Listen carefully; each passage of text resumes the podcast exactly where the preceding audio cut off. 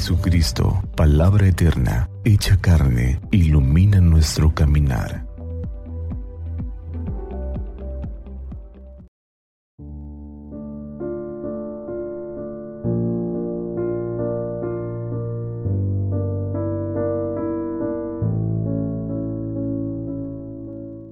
Martes 27 de septiembre. Memoria San Vicente de Paul. Del Santo Evangelio según San Lucas capítulo 9 versículos 51 al 56. Cuando estaba por cumplirse el tiempo de su elevación al cielo, Jesús se encaminó decididamente hacia Jerusalén. Envió mensajeros delante de él. Ellos partieron y entraron a un pueblo de Samaria para prepararle el alojamiento. Pero no lo recibieron porque se enteraron que se dirigía a Jerusalén. Cuando sus discípulos Santiago y Juan vieron esto, le dijeron, Señor, ¿quieres que mandemos bajar fuego del cielo para consumirlos? Pero él se dio la vuelta y los reprendió, y se fue a otro pueblo. Palabra del Señor. Gloria a ti, Señor Jesús. Saludos en Cristo nuestro Señor.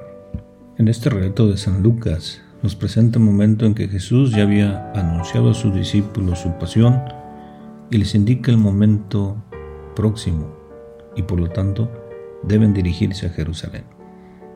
Pasaban por una aldea de Samaria y los discípulos se adelantan a preparar el alojamiento en la posada. Pero al enterarse que se dirigían a Jerusalén, los de Samaria se niegan a recibirlo. Sabida eran las malas relaciones que existen en este tiempo entre los samaritanos y los judíos. Santiago y Juan, indignados, le preguntan a Jesús si quiere que hagan caer sobre la aldea fuego y la destruya.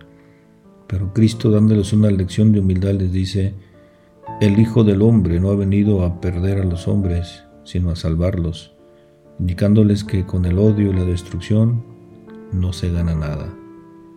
En muchas ocasiones nosotros nos dejamos llevar por el impulso de la indignación y tenemos reacciones desorbitadas frente a hechos que muchas veces carecen de importancia. Olvidamos aquello de respirar profundo antes de responder o pensar dos veces antes de tomar una decisión, o como también se dice, no tomar decisiones en caliente. Jesús nos invita a que devolvamos el odio con el amor el egoísmo con la caridad. San Jerónimo, maestro de las escrituras, fue un claro ejemplo de ese hombre enamorado de Dios, que se retiró practicando una vida ascética y sobre todo dedicado su vida a hacer el bien, al estudio de la Sagrada Escritura, de las que fue eminente traductor y maestro. Seamos pues vehementes en la defensa del hermano, en atenderlo, en ayudarlo y no en el odio o en la violencia. Que así sea.